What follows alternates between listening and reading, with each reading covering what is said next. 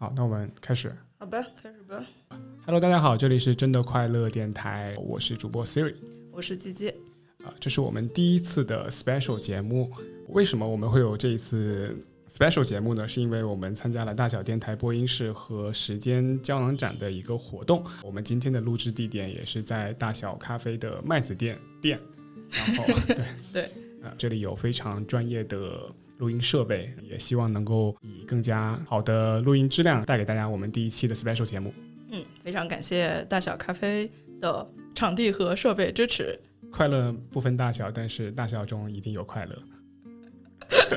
还特地为这次特为这期就是 SP 准备了专门的宣传语。是，嗯，我们真的快乐电台也已经有六期节目了，也得到了三百多位听友的订阅。我们好像从来没有介绍过我们为什么会有这个电台。嗯，对，我们可能就是只是在单纯的每一期节目的 opening 的部分，可能会由 Siri，呃，简单说一下，真的快乐是一档巴拉巴拉巴拉巴拉的节目，但是我们从来没有说这个背后整个这个播客节目它诞生的原因到底是什么。啊，我觉得可以，就是 Siri 来整体讲一下。对，因为其实真的快乐电台的诞生也是一个非常偶然发生的事情，因为我们听到了现实肤浅播客曾经的一期节目叫做《生命中的盐》，然后我们非常喜欢这个概念。这个概念指的是说，你几乎注意不到它的存在感，但是又不能缺少的像盐分一样的细微的事情，是我们生活中存在的各种细碎但是又美好的小事，这些小事都值得被记录下来。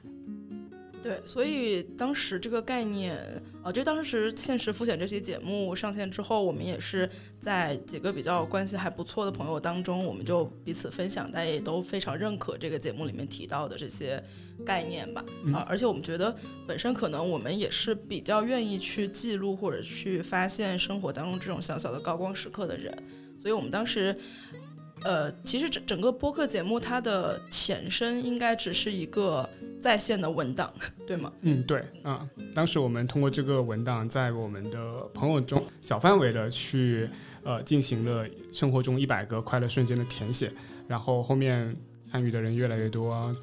通过呃就是整个的分享的范围扩大到同事、朋友的朋友，然后目前呢，其实我们也已经收集到了将近呃，两将近千两千千，条的对对对，快乐瞬间。然后在其实，在填写和分享的过程当中，我们也发现了很多很多有意思的事情，我们也获得了很多快乐。对，所以我们当时呃看到很多人都非常踊跃的参与到整个快乐瞬间的共创过程当中之后，我们当时就应该就是在当天。我们就很快做了一个决定，就是希望能够把这些快乐的瞬间以声音的方式把它更长久的留存下来，所以就有了这样的一个播客。对，而且那天下午，我记得是一个周五的下午，我刚好也工作不是特别的饱和，所以就 是利用工作摸鱼的时间，呃，快速的写了一个播客的运营的方案，一个小小的文档。我我在公司借了朋友的 iPad，很快的画了一下博客的 logo。下午的时候，我们在会议室里面就录了第一期节目。晚上我回去剪辑完之后，真的快乐电台就在那一天诞生了。但是我们现在都不太记得具体是哪一天。对，其其实我们不太记得具体是哪一天这个博客正式成立的。而且我记得整个这个过程应该是比自己的平时做项目跑起来速度还要快。对，且它在过程当中没有受到任何的阻碍，就是非常顺利的上线了。我觉得这是一个我们目前做过的 唯一没有变形的项目。对非常顺利的项目。对，还被其他的朋友夸赞为就是执行力一流。嗯其实现在真的快乐，它主要分为三个部分。首先是由我们的电台本身，我们还建立了一个微博，名字叫做“真的快乐 bot”，也是每天啊，其实不是每天了，因为我比较偷懒，偶尔会发一条微博去分享十个快乐瞬间，以及我们还有一个公共编辑的记录文档。呃，所有人都可以通过文档链接进到那个石墨文档当中去分享、填写、记录自己的快乐瞬间。虽然现在真的快乐只有三百多个人的订阅，但是其实每次看到有人说喜欢这个电台，从中获得了快乐，其实我个人还是觉得蛮有成就感的。啊，我觉得可以再补充一下，其实真的快乐，我们还有一个自己的邮箱，啊，邮箱的地址是 realhappyradio at 幺六三 dot com，啊，这个邮箱其实我们也是非常欢迎大家能够以这种，呃，不管是跟我们闲聊几句也好，还是把自己的快乐瞬间用，呃，音频的方式给我们发送邮件投递给我们也好，我们都非常的欢迎。我们也的确也收到了一些，就是听众真的非常认真录制的音频。啊，我记得印象非常深。我们第一次收到听众的邮件的时候，我们正好也是我跟 Siri 还有另外一个朋友一起在会议室里面摸鱼录音。我真的就是当着他们两个的面把这个邮件念出来，然后一起播放了这个音频。我觉得那个瞬间会突然会觉得自己做的是件非常有意义的事情。我们在记录自己的快乐同时，也能够让一部分人，或者说让越来越多的人。能够愿意把自己日常的这种看起来很琐碎的东西记录下来。嗯，对，因为我主要是在运营这个微博嘛，所以我在微博的私信后台其实也收到过非常非常多人分享自己的快乐，就是非常的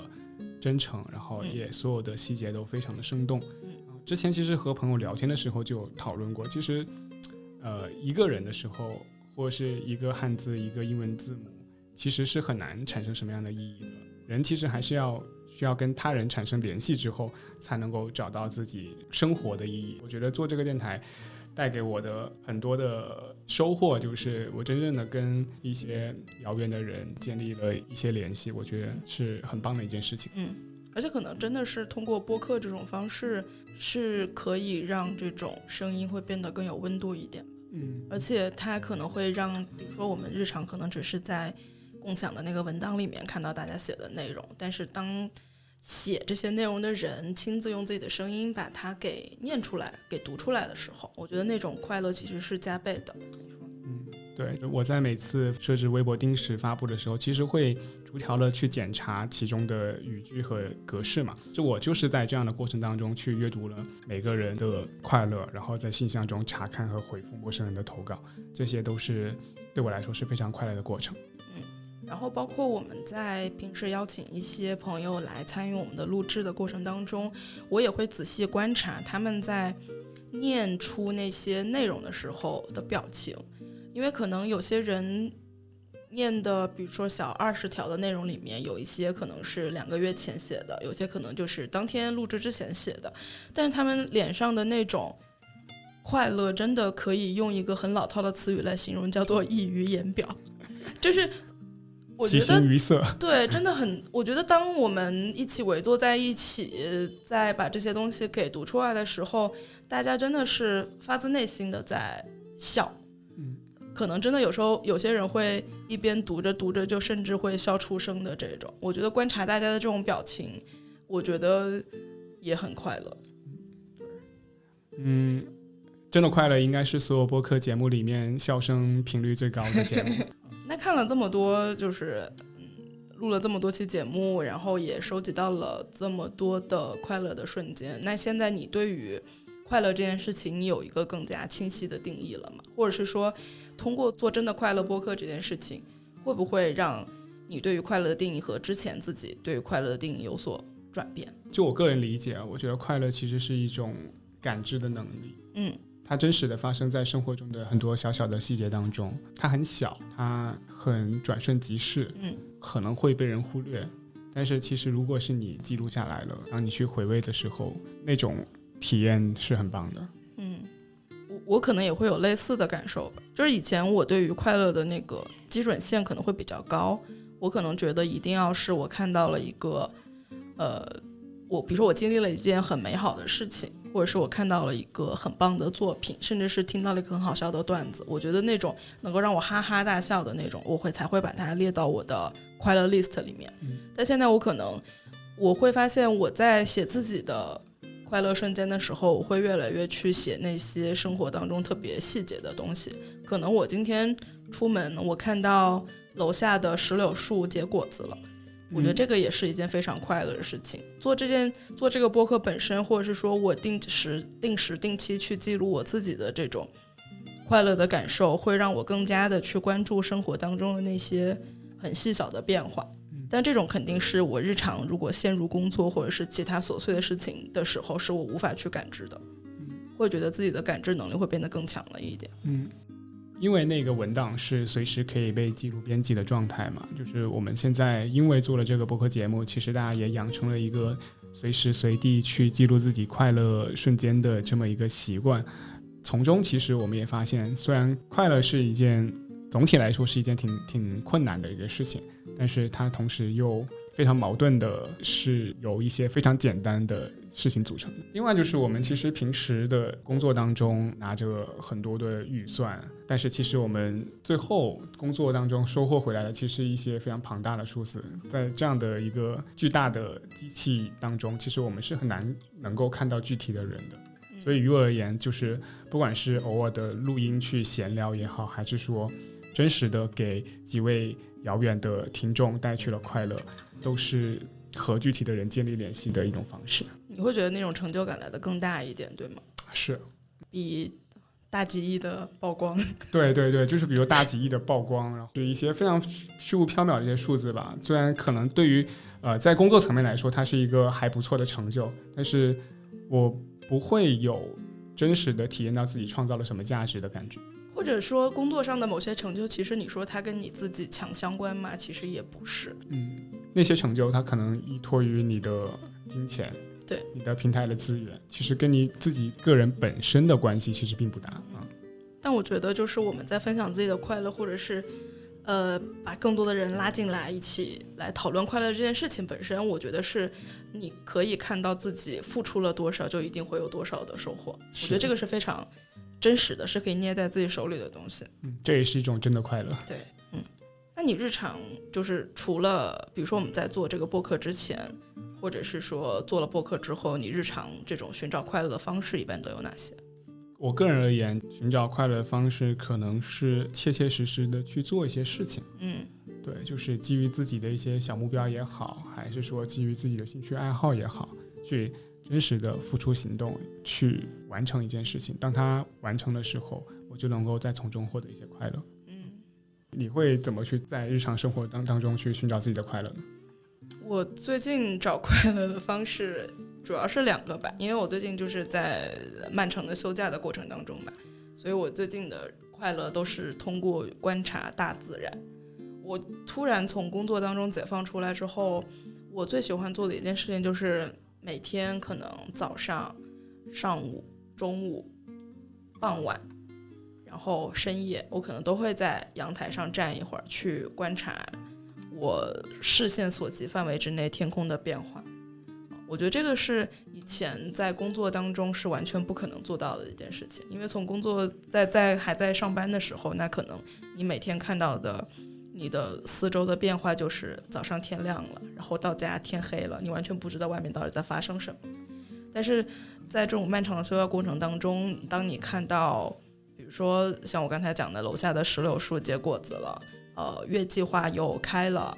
然后住在一楼的老奶奶，她把她的花园里面，就是先是种了郁金香，然后现在又搭起了葡萄藤，然后已经开始结果子了。就是这种正常的生活当中一年四季所发生的这种自然的变化，我觉得就是可以给你带来最最基础的一个快乐。但是以前我们却往往会最容易去忽视掉这些最能够给你带来最简单的快乐的这样的一些东西。基于你刚刚说的。可能所有人吧，就是寻找快乐方式都是切切实实的扎进生活当中，对，才能够获得。嗯，我觉得哪怕就是平时可能离开电脑一会儿，把手机放下一会儿，抬头看看身边发生的事情，哪怕是观察一下你身边的人，我觉得都可以看到一些很不一样的东西。当然，我不是说你无法通过就是网上冲浪 获得一些快乐，但是我觉得那种快乐可能不一定会留下那么深的印象吧。可能你看到一个好笑的微博，也就笑一笑也就过去了；看到一个有意思的视频，可能点个赞刷过去了。就包括就是我们通过消费所获得的快乐，我觉得它也很短暂。对。在你付款的过程当中，在你收到快递、拆快递的过程当中，它可能就是短短的一段时间，然后它就消失了。那可能你需要下次买更加贵重的东西，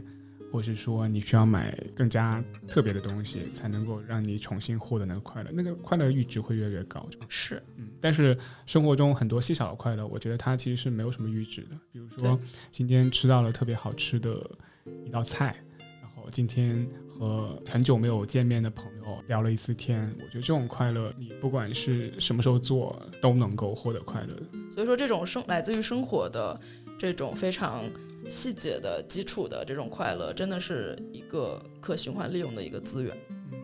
而且我觉得这些快乐往往是大家更容易产生共鸣的。嗯，因为它真实的存在在每个人的生活当中，只是有些人可能非常重视它，有些人可能比较忽视它。嗯，但是它其实在任何人的生活当中发生都是可能的。它不像是说我要买一艘。轮船，对吧？买一艘轮船，我跟你说，想买一艘游艇就已经很夸张，然后开始说买一艘轮船、游轮，或是说，呃，我我买一个很贵重东西，那可能确确实是有些人是没办法得到这种快乐的嘛。但是，呃，我觉得很多绵长的、呃，重要的、深刻的快乐，它应该是所有人都能拥有的。嗯，我觉得它更多的是让你产生共鸣，而不是让你产生那种，嗯，比如说你不会因为对方有这个快乐而你没有而感到焦虑。或者说你要去攀比，嗯嗯嗯，他更多是说啊，原来对方有这个快乐，这个快乐我可能也有类似的经历，我可能小时候或者是我昨天我也刚刚发生过这样的事情，那我觉得这种共鸣感是更重要一点。嗯，对我我也发现，就是我们现在所收集到所有的快乐当中，没有任何一条是说我好羡慕他，他能够拥有这样的快乐，而是说，哎，原来这样的快乐我也曾经拥有过，对。哇哦结束了康康之后的晶晶女士加入本期的录制。那我觉得快乐就是结束了这个康康啊，可可以，这个是有共鸣的，对不对？就是对，这个是结束了，真的是很快乐。这个工作会议还是会有一点点成果的吧？这个成果不一定是说达成什么共识，而是至少这件事情可能会能够往下推进了。嗯，会议有结论就是好会议。对对对对对，反正也必须往下推进了吧？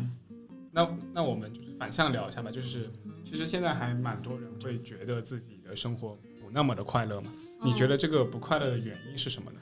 嗯，对比吧，就是你看到别人都过得好快乐哦，就是也就是感觉过得特别好，特别幸福，然后什么都有，然后对比你啊，好像你什么都没有，然后大家就可能会觉得不快乐，就是会忽视生活中自己的就是感受力的某。一种被对比所带来的消减吧，我会觉得，就是好像你感受快乐的那些内容或者维度，是呃其他人所发现的那些维度，比如说朋友圈也好，或者微博也好，甚至小红书，因为我没有小红书嘛，但是我有看很多人说，因为如果你逛小红书就会很焦虑嘛，那就好像是说你获得或者。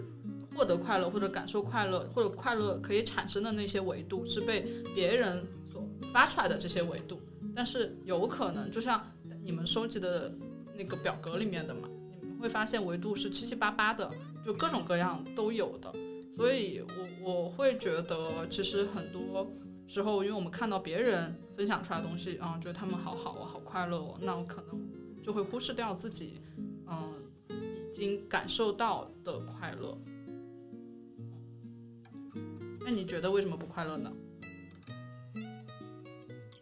我这我觉得其实有两个原因吧，其中一点就是单调性。现在的一个标准，或者说好的生活的标准有点单一。嗯，那其实单一的标准并不是所有人都能获得的，或是说不是一蹴而就，在在很早的时候就能获得的。比如说世俗意义上的成功，被标榜为好的生活，但是其实，呃，对于一个年轻人来说。能够达成这样的成就的人，其实往往是少数人。所以大家就在这样的一个单一的生活标准当中，其实是很难得到那个满足的。我们总觉得就是呃，别人拥有的那些快乐，我其实也应该拥有。但其实基于我现在的一个条件来说，我没办法拥有它，所以我就会感受到焦虑，感受到不快乐。就是凭什么他能够做那些事情，但是我却困在自己的单调。乏味的生活当中，然后另外一个就是说，其实现在整一个大环境是具有非常大的不确定性的，就是每天我们都经历的很多很多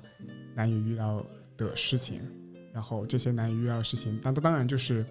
一直以来就是整个世界都是在变化的，只是说现在这些变化能够更快的呃进入到我们的视野当中，我们觉得事事都是无常的，我们不知道该怎么去改变我们现在的现状，或是说不知道我们现在改变这个现状到底有没有意义。基于这样的单调性和不确定性，我觉得就会让大家陷入到一种苦闷，或者说一种抑郁的状态当中。但我觉得快乐其实是唯一一件你可以自己来把控的东西，对吗？快乐是唯一，呃，理论上来说，它是可以由你自己完全来掌控的东西，你来决定，是你的大脑在决定你到底快不快乐。但是现在很多时候，就像你刚才讲的，它可能是跟更多的东西是绑定在一起的。哦，就当然，这种来自于外部的快乐肯定是，呃，比如说你你所谓的就是事业有成，你的加薪升升职是可以给你带来这种快乐的啦。就是这种层面的快乐，当然它是快乐的一种表现形式。但是我觉得更多的时候是你忽略了你自己真正能够掌控的那个部分。或者是说你没有时间去发现那些东西，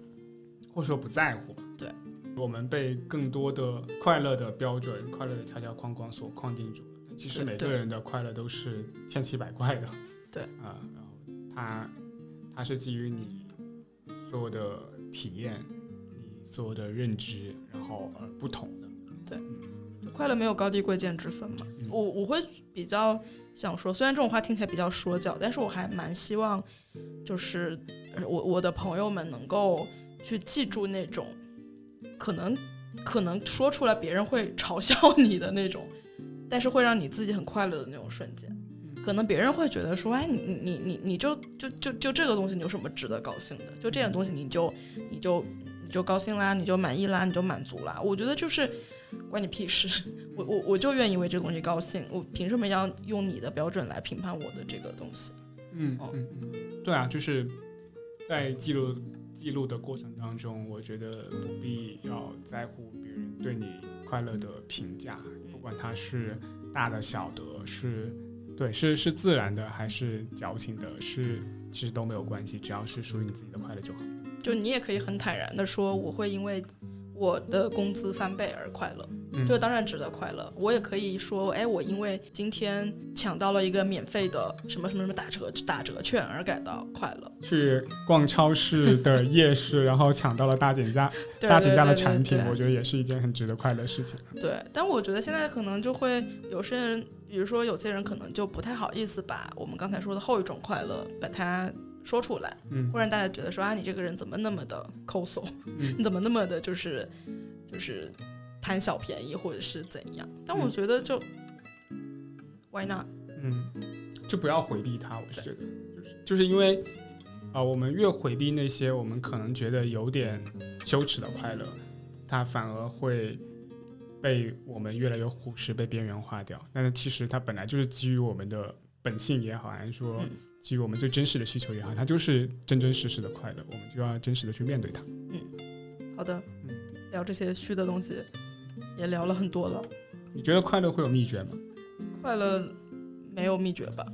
就是刚才反正讲了很多很多遍了。快乐是一个最基础的个人的需求嘛。那快乐这件东西是每个人的感受都是不一样的。那对于每个人来说，获得快乐的途径和方式方法也都不太一样。其实它是没有一个什么所谓的捷径去走的，嗯，哦，如果你现在觉得你不快乐，那可能可能需要，哦，我觉得唯一有一个就是建议吧，就是如果你真的觉得自己不快乐的话，那一方面可能你真的是要看一下你现在所处的那个环境是不是一个健康的 环境，然后另外一个就是，如果你真的觉得自己不快乐，那一定要及时的寻求专业的帮助。记得我们之前都看过一篇 Lens 的文章，然后有讲到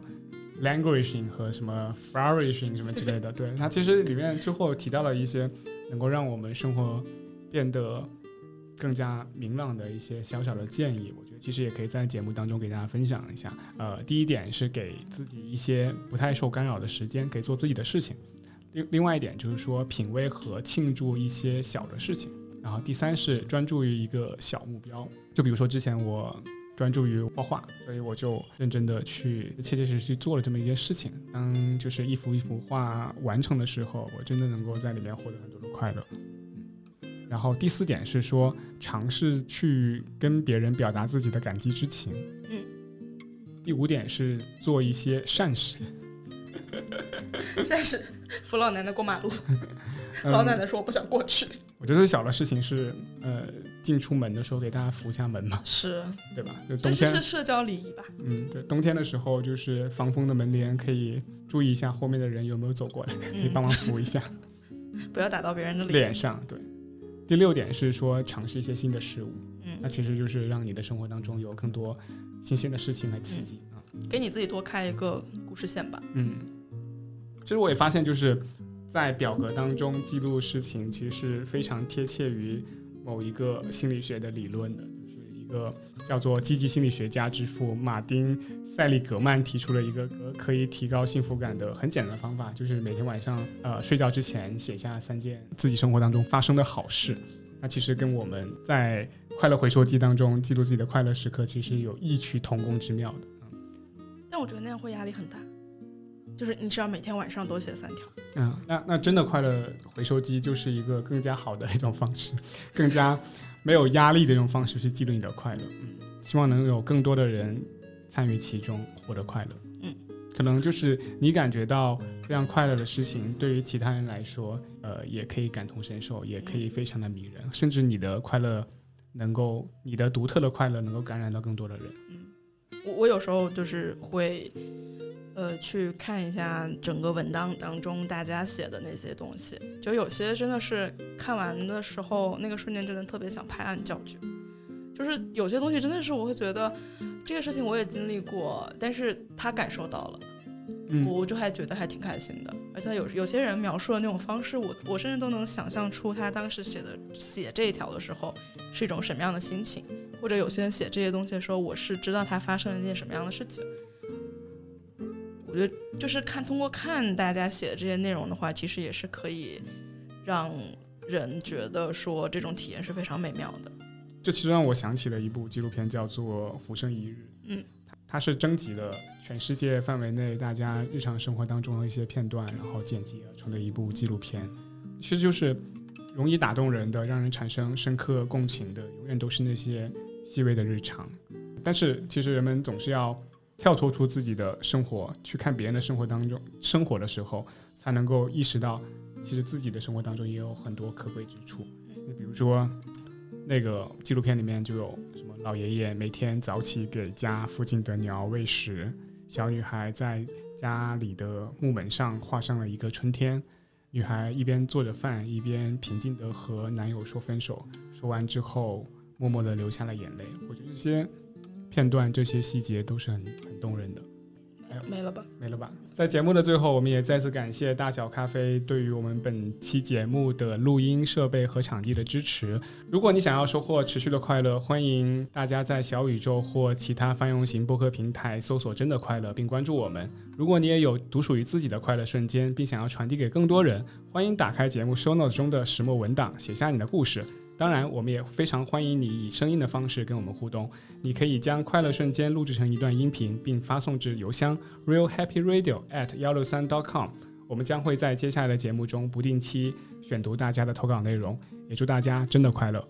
在节目的最后的最后，我们也从收集到的一千八百八十五条快乐瞬间当中，选出了两位主播最喜欢的二十条内容，和大家进行分享，希望大家喜欢。